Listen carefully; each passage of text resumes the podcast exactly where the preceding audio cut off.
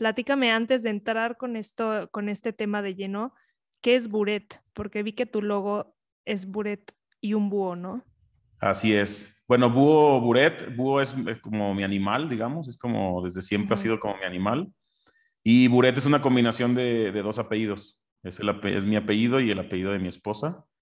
Este, es una combinación y básicamente todo lo que, lo que hago, ya sea aquí en redes o si hacemos, si hago algo relacionado con negocios, trato de incluir el, la palabra buret en, en, todo, entonces por eso es que queda como una combinación entre el animal y pues por darle un diferencial ponerle buret. Claro. Así es. ¿Cuándo, empezaste tu proyecto? Platícame. ¿El proyecto de Búho? Eh, tenemos básicamente cuatro años aproximadamente de, de, haber empezado. Todo comenzó nada más como una página en la que compartía frases. No, en ningún momento la idea fue salir yo a cuadro o, o hablar, pero pues una cosa fue llevando a la otra y empiezas a compartir y, y como que empiezas a sentir esta necesidad de compartir más y más y las frases pues ya empiezan a quedar cortas. Entonces pues rompí ahí ese miedo de, pues del qué dirán, de que me voy a grabar y se van a reír o lo que sea. Y empecé con videos cortos y así, así, así he ido avanzando y, y pues la verdad es que ha sido un camino muy padre porque se siente muy, muy bien compartir cuando te llegan algunos mensajes de, ah, me ayudó mucho, tal vez un video que tú hiciste muy sencillo, pero llegó en el momento correcto a alguna persona y te llegan mensajes. Exacto, que tú dices, ah, pues fue algo tan sencillo, pero pues por alguna razón llegó a una persona que tenía que llegar en el momento exacto, fuiste un canal y, eso la verdad es que está muy padre y es justamente por lo que, por lo, que lo sigo haciendo. Platícame cuál es tu, tu objetivo. Yo sé que ha ido avanzando a lo largo de estos cuatro años tu proyecto, pero hoy en, ¿qué tienes en mente para sacar de esto? Pues básicamente, sí, he toco muchos temas y la verdad es que al final todo es introspección, em, amor propio, eh, hacer consciente. Autoconocimiento. Autoconocimiento, exacto. Pero la verdad es que yo tengo un tiempo enfocado mucho al tema de parejas porque pues me pareció algo muy interesante. La verdad es que, digo, al final también va relacionado con amor propio, pero, pero es algo muy, muy interesante porque a pesar de ser algo que la mayoría hace, la mayoría tiene pareja o busca pareja, es un tema muy poco atacado porque pensamos que ya sabemos llevar una pareja por el simple hecho de, pues De, tenerla, exactamente. Y, esto, pues, ¿a qué nos lleva? A, parejas, a relaciones tóxicas, a no poder conservar una pareja estable, una vez que ya estamos también en, pareja, ya más en forma, este, casados con hijos, pues a llevar una relación que tal vez sin darnos cuenta está permeando a los hijos y les estamos de alguna manera indirectamente enseñando que cómo, eh, cómo llevar una pareja y, y pues esto va avanzando y así pues va a seguir el, del caminito por generaciones si no hacemos estos, estos este, cambios de estos cambios de patrones para... Claro, porque muchas veces por el simple hecho de estar en una pareja o en con una pareja o en una relación de años, piensas que está funcionando y muchas veces se vuelve más tóxica, más complicada, más difícil de llevar. Así es, y no solamente funcionando, porque a veces sí nos damos cuenta que no está funcionando, pero por lo que vimos tal vez de nuestros papás o de, alguien más, creemos que así es como debe ser, creemos que una pareja es eh, sufrir, una, eh, de hecho es lo que se dice, ¿no? Eh, el amor duele, hay que hacer un sacrificio, si queremos estar bien en pareja tenemos que sacrificarnos a nosotros. O él es normal porque ya llevo muchos años, entonces pues ya me peló todo el día, pero bueno, ya llevo 20 años con él, ¿qué me queda, no? Es correcto, es correcto. Y, es justamente aquí donde, donde entra este análisis en el que, bueno, obviamente si estamos como una pareja estable, la, primera opción siempre es obviamente tratar de rescatar a la pareja, porque pues qué fácil sería nada más, este, sepárate y listo, sino tratar de rescatar realmente a la pareja. Yo siempre lo digo como, si no estás a gusto con tu pareja, pues cámbiala, pero no se refiere a que la cambies de persona, sino cambia tu relación, cambia, tu pareja, y estoy seguro que hay casos muy específicos en los que no, pero estoy seguro que en la mayoría de los casos, simplemente platicando y teniendo una buena comunicación, se puede lograr esta, esta reestructuración, si es que ya estamos dentro de la pareja. Y si estamos empezando una pareja o por encontrar una pareja, pues entender qué es lo que estamos buscando y qué es lo que queremos para nosotros, ¿no?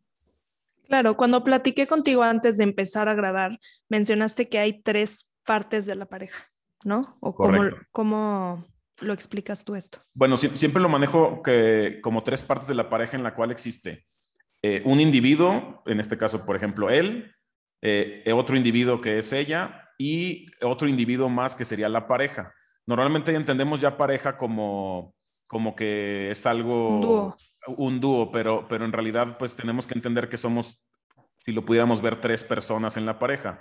Por un lado tiene que estar cada individuo creciendo individualmente, valga la redundancia, eh, pero tiene, tiene que estar teniendo, teniendo un proceso de crecimiento y por otro lado ese proceso de crecimiento de ambas partes, pues tiene que tener una comunión con, la, con lo que es la pareja, que es otro individuo. Entonces, en este caso tienen que estar de acuerdo las tres partes para que realmente esto funcione, porque si únicamente le damos eh, prioridad, por ejemplo, a, un individuo, digamos, por poner, digamos, a él, ¿no? Entonces, que yo me, yo me tengo que desarrollar, yo tengo que hacer, yo tengo que esto. Entonces, el otro individuo que, que no se está desarrollando. ¿Dónde queda? ¿Dónde queda y está sacrificando las cosas por, por el bien de la pareja? Entonces ahí no, está, no es pareja, está, es disparejo, ¿no? Pero también si le damos prioridad total a la pareja en sí, a lo, a lo que es la tercera parte, que es la pareja, y empezamos a descuidar a los dos individuos, pues también estamos en un problema porque no hay ningún crecimiento personal y entonces ¿a dónde vamos a llegar? Nada más vamos a estar en, en pues sí avanzando como pareja, pero pero internamente... Al final te alcanza, ¿no? Como que el no tener esa parte, como que ese balance, donde en algún punto de tu vida te vas a preguntar, ¿y yo dónde quedé? Exactamente, así es. Porque no podemos soportar eh, toda nuestra esencia y no podemos esperar que nos haga feliz una simbiosis o una unión de dos personas, porque si no estamos completos nosotros, entonces, si no estamos desarrollados, ¿cómo vamos a poder compartir con esta parte? Entonces ahí donde yo lo llamo como tres partes de la pareja, que es justamente eh, un individuo crece, el otro individuo también crece y todo esto va relacionado con un, sentido en común o un camino en común en el cual se tiene que hacer una, digamos, una balanza, pros, contras que tengo que dejar, que no tengo que dejar para que funcionen las tres partes por igual y el crecimiento sea, sea continuo. Hijo, claro, lo, lo importante de no dejarte. Me suena mucho esto porque sí. siento que empecé este proyecto por no perderme literal, porque me pasó que, pues, mamá primeriza, ya sabes, te absorbe la vida un bebé, y más si es tu primero, que no sabes ni qué onda. Y va pasando el tiempo y dices, espérate, esto me está llevando completamente a olvidarme de mí, pero qué me gustaba, pero yo qué hacía, y y es tan fácil perderte en la monotonía que no te das cuenta y ya pasaron 15 años y tú no tienes ni idea de qué te gusta, pero qué eres, pero qué quieres hacer, ¿no? Y ya dejas de ser tú y ahora eres la mamá de o la esposa de y, dónde, dónde quedó entonces realmente tu esencia. Exactamente. Yo qué quería hacer de mi vida más allá de esto. Es correcto. Es por eso que sí tenemos que ver las tres partes para que se haga, porque también si nada más vemos una parte y te empiezas a alejar de, de lo que es el camino en común que es en pareja, pues terminan volviéndose dos extraños, la pareja termina de dejar de funcionar y pues ahí es donde vienen las rupturas, ¿no? Claro, que aquí entra un poco el tema de la comunicación. Es correcto. Y mira, qué bueno que lo mencionas, esa parte, porque está, está, está tan trillado el de cómo es una pareja, una buena comunicación. Pero, ¿qué es una buena comunicación? En, realidad es que nada más hablamos de comunicación, pero no entendemos todas las bases de lo que es la comunicación y creo que de aquí parte la mayor parte de los problemas. Eh, hay un, hay un, término eh, que se llama axiomas de la comunicación. Existen cinco axiomas, pero digamos que esa comunicación no es nada más en pareja, es comunicación en general. Pero digamos que los más enfocados a la, pareja o los que yo rescato más, todos son importantes, son tres axiomas en específico. Eh, el, primer axioma es no se puede no comunicar. ¿Qué, ¿Qué entendemos aquí en el no se puede no comunicar? Lo que entendemos es que a veces tal vez pensamos que por no hablar o, simplemente por llegar y decir yo no dije nada, ya no estamos comunicando o no estamos este, eh, proyectando nada hacia la pareja. Entonces, tenemos que entender que el simple hecho de estar dos personas eh, viéndose o en el, mismo espacio ya están comunicando. Tú estás comunicando con tu manera de ser, con tu esencia, con tu, con tu eh, comunicación corporal, con tu respiración, con todo. Entonces, aquí es muy importante entender en qué momento comienza la comunicación para que tú puedas tener un control justo de la, comunicación, porque yo puedo perfectamente llegar un día tal vez cansado del trabajo y no decir nada, pero estar con una actitud pésima y, que y empiece un problema, entonces, oye, tú empezaste el problema. E, exacto, entonces tú, empezaste el problema por, no, yo no dije nada, no, sí, es que tú me empezaste a decir. Entonces empieza a haber una falta de comunicación que tal vez la mayoría entendemos como comunicación porque pues, lo estuvimos hablando, Pero entonces, ¿qué fue lo que comenzó todo y qué detonó todo? Porque no estamos detectando que, como te digo, no se puede no comunicar. El simple hecho de estar interactuando, estamos generando comunicación y es muy, muy importante tener en cuenta eh, ese aspecto del, del axioma, ¿no? Claro, tu actitud, tu energía, el que llegues de malas, aunque no digas nada, se te nota entrando por la puerta. Totalmente, es una vibra que en cuanto entras hay comunicación, punto. Eh, y toda esta comunicación es una comunicación que puede ser controlable, pero la única manera de controlar algo es entendiendo cómo funciona, dónde comienza, dónde acaba y todos los aspectos que lo conlleva. Entonces es, es, es muy, muy importante estar muy consciente de todo lo que eres tú y todo lo que proyectas y todo lo que haces por el simple hecho de estar, por el simple hecho de ser, ya estás generando una comunicación. Claro. el segundo eh, el segundo axioma es la comunicación es puntuada. ¿Qué explicamos aquí? Vuelvo a poner el ejemplo de, de, llego de trabajar. Llego de trabajar yo cansado, obviamente yo viví un, parte de mi vida en un, en un área, pero también tenemos que entender que la otra parte de la pareja también vivió parte de su vida ese día, aunque tú no lo viste, también vivió, ¿no? Entonces, digamos que al haber una comunicación no puntuada, ¿qué es lo que pasaría? Llega tal vez una persona de trabajar, tú das por hecho, porque como tú estuviste viviendo tu vida, tú das por hecho que entiendes que estás cansado y das por hecho que la otra persona entiende que estás cansado, que tuviste problemas en el trabajo, que bla, bla, bla, bla, bla. Cuando llegas, la otra persona también entiende o, piensa que, que, la pareja entiende que estuvo de súper desesperante algo que lo, con los niños, eh, bla, etcétera, etcétera, ¿no? O inclusive las dos personas en el trabajo, como se dé la, la relación en, en sí. Entonces empieza a ver, me empieza a ver roces porque estamos, damos por hecho que la otra persona está entendiendo tal cual la, situación como nosotros la estamos viviendo, pero no entendemos que en realidad los únicos que sabemos lo que está pasando somos nosotros y la única manera de que la otra persona la entienda es comunicándoselo y hacer la comunicación puntuada. Yo puedo decir, eh, por ejemplo, llego yo y, me dice mi esposa, eh, ay, ya, ya, que llegaste, me puedes, este, no sé, arreglar la llave del agua, es un ejemplo hacia el azar, pero puedes arreglar la llave del agua y yo en mi cabeza digo, ¿cómo si estoy todo cansado y vengo de trabajar y todavía me pone a arreglar el agua? Y entonces yo digo, no, no, no, no quiero hacer nada, ¿cómo crees? Y todavía me enojo, ¿cómo me va a poner a trabajar todavía que estoy trabajando? Y en la cabeza de ella es, oye, no estuvo todo el día y lo único que pido es que llegue y le ponga un poco de atención a la, casa. Entonces ahí hay un bloqueo de comunicación porque no es puntuada y nos la pasamos dando por hecho que la otra persona entiende lo que estamos viviendo y lo que estamos pensando. Entonces, ¿qué diferente sería? Eh, oye, ¿me puedes poner la llave del agua? Entender, ok, ella vivió algo, yo estoy viviendo algo y explicarle. No sé, con mucho gusto la pongo, nada más espero que me entiendas porque hoy en el trabajo tuve esto y esto y esto. Y la sí, dame media hora y en media hora lo Exacto. Pero qué, qué diferente, y, ¿por, qué, ¿por qué en media hora? Mira, es que me pasó esto y esto y esto y esto. Entonces, ah, ya lo pones en tus zapatos y dice, ah, ok, entiendo. Es algo tan sencillo, pero que no se hace. No, es que automáticamente te vas a reaccionar. Volvemos a esta parte de, me está atacando, no le interesa, no me quiere ayudar y el otro es que ella le vale, que llevo todo el día en friega y con mil juntas y lo único que quiere es que resuelva cosas de la casa. Exacto. Y lo mismo del, lado, del otro lado es, eh, piensa que no hago nada, que no entiende el trabajo que son los niños, no entiende que esto, y no es que piense, simplemente que va caminando. ¿Perdón? Es que sí, es demasiado fácil en una relación de pareja que se dé esto. Y mencionas a los niños, digo, yo entiendo esta parte porque mis hijos son chiquitos ahorita, pero incluso con personas que sus hijos ya son adultos o adolescentes que ya no demandan tanta atención, el hecho de la persona que se queda a cargo de ellos en casa. Totalmente. Como que no minimizar esto y dejar de vivir reaccionando. Que siento que es la, al final es la base de todo, vives en reacción. Es una reacción y esa reacción se da inconsciente y lo único que tenemos que hacer es pausa, a ver, vamos a detenernos, ¿qué está pasando? ¿Por qué están pasando estos pleitos? Necesito entender lo que estás viviendo tú y tú necesitas entender lo que estoy viviendo yo. Al entender todo y, al hacer la comunicación totalmente puntuada, hacer una comunicación en la que expliques realmente el concepto del por qué te estás sintiendo así, del por qué estás hablando así, se evitan muchísimos problemas. Sé que suena muy sencillo, pero como dices tú, estamos, se, se empieza a dar una rutina, este, una eh, pues, yo, yo, le llamo ceguera de rutina en la que ya no te das cuenta de lo que está pasando.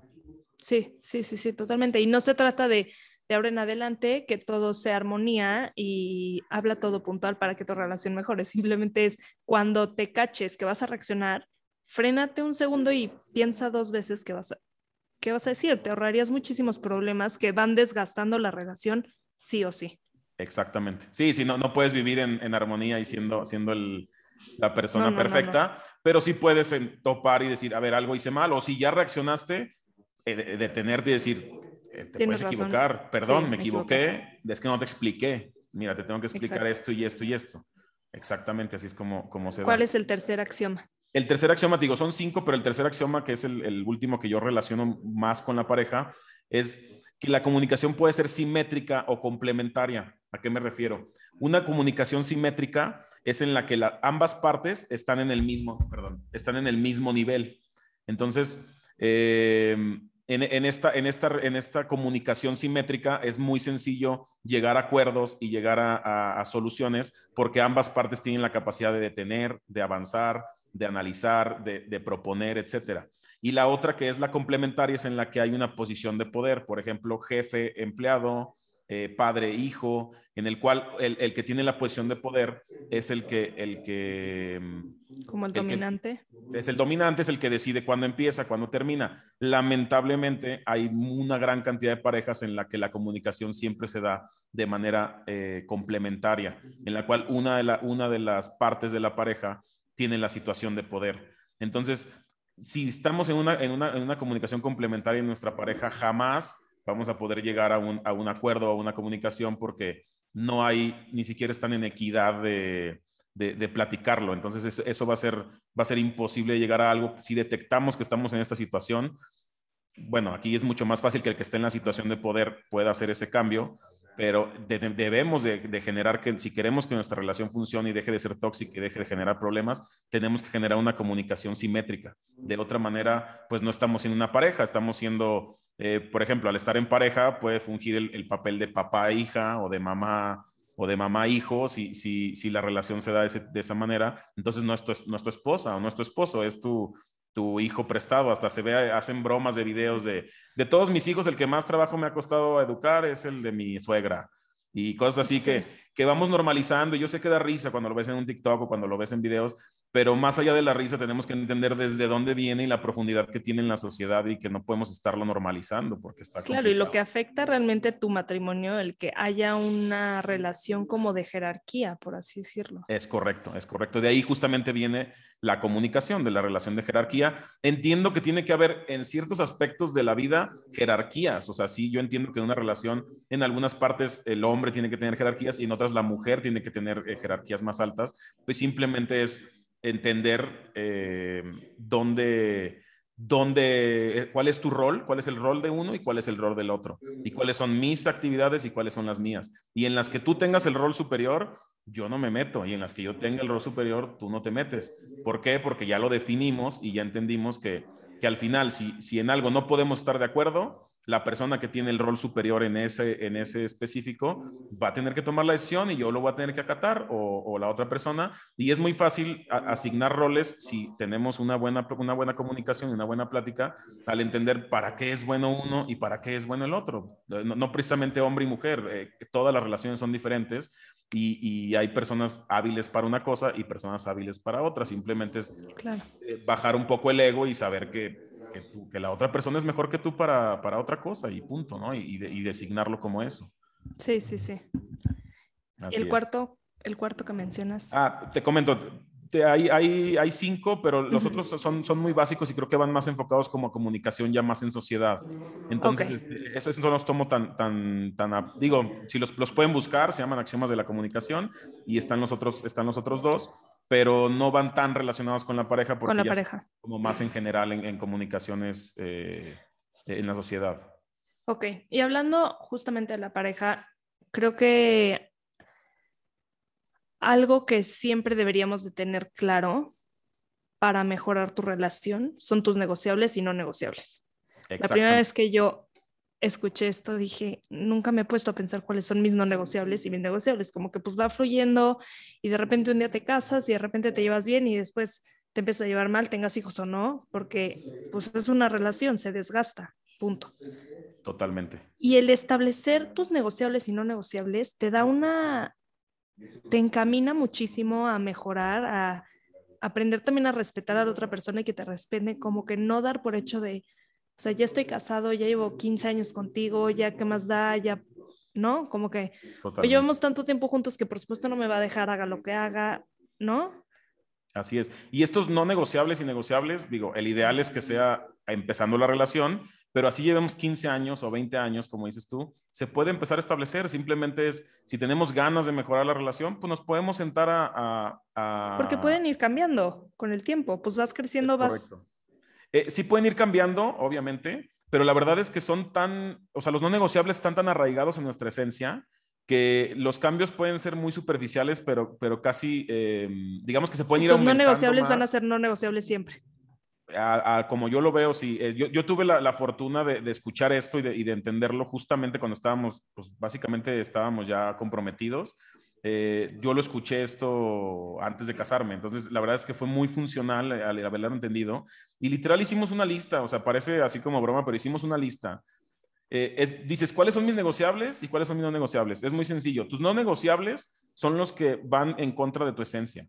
O sea, hay cosas en las que no podemos eh, deja, soportar o no podemos dejar porque van en contra de nuestra esencia y, si lo seguimos soportando durante años, lo único que va a hacer es que en situaciones de discusión explotes, que no estés bien contigo, Estás guardando rencor. completo, es correcto. Entonces, es nada más establecerlos muy bien los negociables, los no negociables, perdón, y una vez que tienes tus no negociables, todos los demás son negociables. O sea, no tienes que, especificarlos porque eh, cosas tan sencillas que, digo, lo, no, eh, lo debiste haber vivido al principio de que, de que te casaste, eh, hasta cómo atienden la cama o hasta la pasta de dientes o etcétera. Son tonterías que nos vamos peleando, pero que si tú dices, oye, en realidad para mí esto no es importante, hazlo como quieras. O sea, si eso va a hacer que nuestra relación sea mucho más fluida y más sencilla, ¿para qué estoy con mi ego de decir, no, yo siempre la pasta tiene que ser de esta o algo en, específico?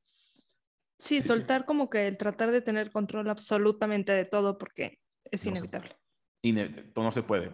entonces, mientras tengas tus no negociables bien, bien establecidos y la otra persona los entienda, estamos del otro lado, porque todo lo demás, pues es lo de menos, o sea, lo demás ya no, ya no, no, va a generar ningún problema en tu relación y, no vas a estar peleando por tonterías que, que, no, tienen, que no tienen sentido. Sí, luego porque entras en un círculo vicioso y te estás peleando, pero por la sopa, ¿por qué pusiste esta vajilla? ¿Pero por qué ese vaso? ¿No? Totalmente. Por ejemplo, una, una historia que, que, nos pasó a nosotros antes de empezar a ver esto. Eh, parece una tontería, pero puede llegar a causar un problema. Por ejemplo, los vasos al momento de guardarlos, eh, uno lo guardábamos hacia arriba y el otro hacia abajo. Entonces, eh, era un problema porque yo decía, no, es que van hacia abajo y no, es que van hacia arriba. hasta que llegué a un punto y dije, la verdad es que no me importa. O sea, la verdad es que para mí es lo mismo. Y dije, ay, sí, hombre, para el lado que sean, ¿no? O sea, no, no, entonces, pero pude haber estado eh, peleándome por no y llegar y ah, otra vez los puse hacia arriba y voltearlos y, y algo tan tonto que sí te puede llegar a. Justo te iba a decir, siento que un poco cuando ya te envicias en tener la razón por tener la razón, puede ser un indicador de una herida de la infancia que sientes que te está atacando y claro, es que no me escucha, no me está haciendo caso y entonces pone los vasos como él quiere, pero... Totalmente. Y si frenas y te cuestionas un poco, a ver, realmente me importa en qué lugar va el vaso o qué color de mantel puse. ¿Me explico? Como que cuando nos cachemos teniendo discusiones diariamente de cosas mínimas, que empezamos a hacer una bola gigante que para ti ya es un problema y desde que te despiertas piensas en eso. Correcto. Cuestiónate un poco de realmente qué hay atrás de este enojo. Realmente qué es lo que me está afectando. Muchas veces es, no me siento vista, no me siento escuchada, siento que no le importa mi opinión y, y empiezas a saber que es, ¿cómo se dice en español? Emotional baggage. Mm. Baggage. Sí, como de... Como las cargas emocionales. Exacto. Cargas emocionales de tu infancia. Es correcto. Como que, no sé, no sé si tú sepas más de esto, que va relacionado siempre a reacciones que tenemos en la vida de él, en la vida adulta, que tú ya lo haces en automático porque tu cerebro así está programado. Totalmente. Y viene de una etapa de tu infancia, de una herida que tienes que realmente se podría resolver si la trabajas y la conoces. Sí, el simple hecho de, entenderlo y saber de dónde viene, es como cualquier enfermedad. Si, si, sabes cuál es la enfermedad, pues ya tienes, eh, ya tienes el, la manera de curarla. Si nada más estás enfocando en los síntomas, pues no vas a llegar a, ningún lado. Entonces, eh, qué, qué, bueno que lo comentas eso porque sí es importantísimo eh, entender de dónde viene todo lo que pensamos y, y en qué personas estamos depositando eh, la responsabilidad de cosas que realmente son nuestras, ¿no? Son tuyas. Generalmente las depositas en, tu pareja porque es con la persona que más convives, es con la persona que más tomas decisiones y, en lugar de ser una, eh, tu pareja, un, cómplice de vida y un, apoyo, comienza a ser eh, pues, un, pues una traba, ¿no? Y comienza a ser algo conflictivo cuando no debería de ser así. Sí, ya lo ves como una carga porque es tu monotonía. Totalmente. Claro. Así es. Oye, tienes en tu Instagram un, una frase que me llamó mucho la atención. No, creo que la pusiste hace meses o no sé si el año pasado, que dice, atraemos lo que somos. ¿Te gusta lo que estás atrayendo? Ah, sí, exactamente. Qué importante es que va un poco de la mano con esto. Todo, este, si te pones a pensar qué estás atrayendo, muchas veces te vas a dar cuenta que la que vive en modo de supervivencia o de atacar todo el tiempo, empieza siendo tú. Totalmente. Así es, porque también eso es un tema que nosotros esperamos que, llegue nuestra media naranja, el príncipe azul, la persona que nos complemente. ¿Quién me va a hacer feliz? Nadie te va a hacer feliz. Si tú no estás completo, vas a encontrar una persona igual de incompleta, exactamente, y, no van a poder estar completos juntos. No, no es la media naranja, es naranja completa y naranja completa. Y ahora sí, llegamos, que regresamos otra vez a las tres partes de la pareja. Al estar yo bien y la otra persona bien, se complementan los dos y generan pues algo ya, ya realmente pues lo que buscamos, ¿no? Al final, un crecimiento. para terminar, platícanos de algún libro que nos recomiendes para conocer un poco más de esto, la vida en pareja o lo que tenga que ver con heridas de la infancia y mejorar nuestras relaciones. Así es. Mira, más que con la vida en pareja, siempre me gusta recomendar un libro que está, digamos que es muy básico, pero la verdad es que es de los primeros libros que yo empecé a leer ya cuando empecé a entrar en este, como en este, pues en este mundo de, de auto, autoanálisis, de reflexión, etcétera. Y digo, aunque creo que es muy conocido y es, muy, muy básico como tal, se llama La Magia eh, de Ronda Rousey, si no estoy mal. Eh, es, me gusta mucho porque eh, es una manera de empezar para las personas a entrar en todo esta, este tema de introspección, en temas de agradecimientos, en temas de, de atraer lo que somos, etcétera. Y es un libro muy fluido que está a manera como de días para ir haciendo, digamos que son los pasos para empezar a cambiar tu vida. Entonces, aunque es un libro tal vez muy comercial o muy, muy conocido, a mí me gusta mucho recomendarlo porque tal vez a veces queremos recomendar libros ya muy avanzados o muy, o muy rebuscados que, en los que estamos tal vez en el momento y los empieza a leer la gente y dice, hijo. Y es muy difícil de leer. Entonces siempre me gusta recomendar un libro muy básico como ese que a mí me, me, metió en el camino y, y la verdad es que está muy, muy padre ese libro, está muy interesante. Buenísimo. Te agradezco muchísimo tu tiempo. Este, déjanos por favor tus redes sociales, contacto, dónde te pueden encontrar. Estoy en Instagram y Facebook como Búho Buret, Búho-Buret. Y básicamente estoy en las redes que estoy. También tengo un canal de YouTube, pero la verdad es que no lo tengo muy atendido. Pero, pero estamos en tanto en Instagram como en Facebook así, Búho Buret. Ok, perfecto. Cualquier cosa, de todas formas, esto se queda en el blog de Aprender Conciencia y en nuestro Instagram también, por si tienen cualquier duda. Y nos escuchamos el próximo martes. Gracias, Búho. Gracias a ti, excelente día.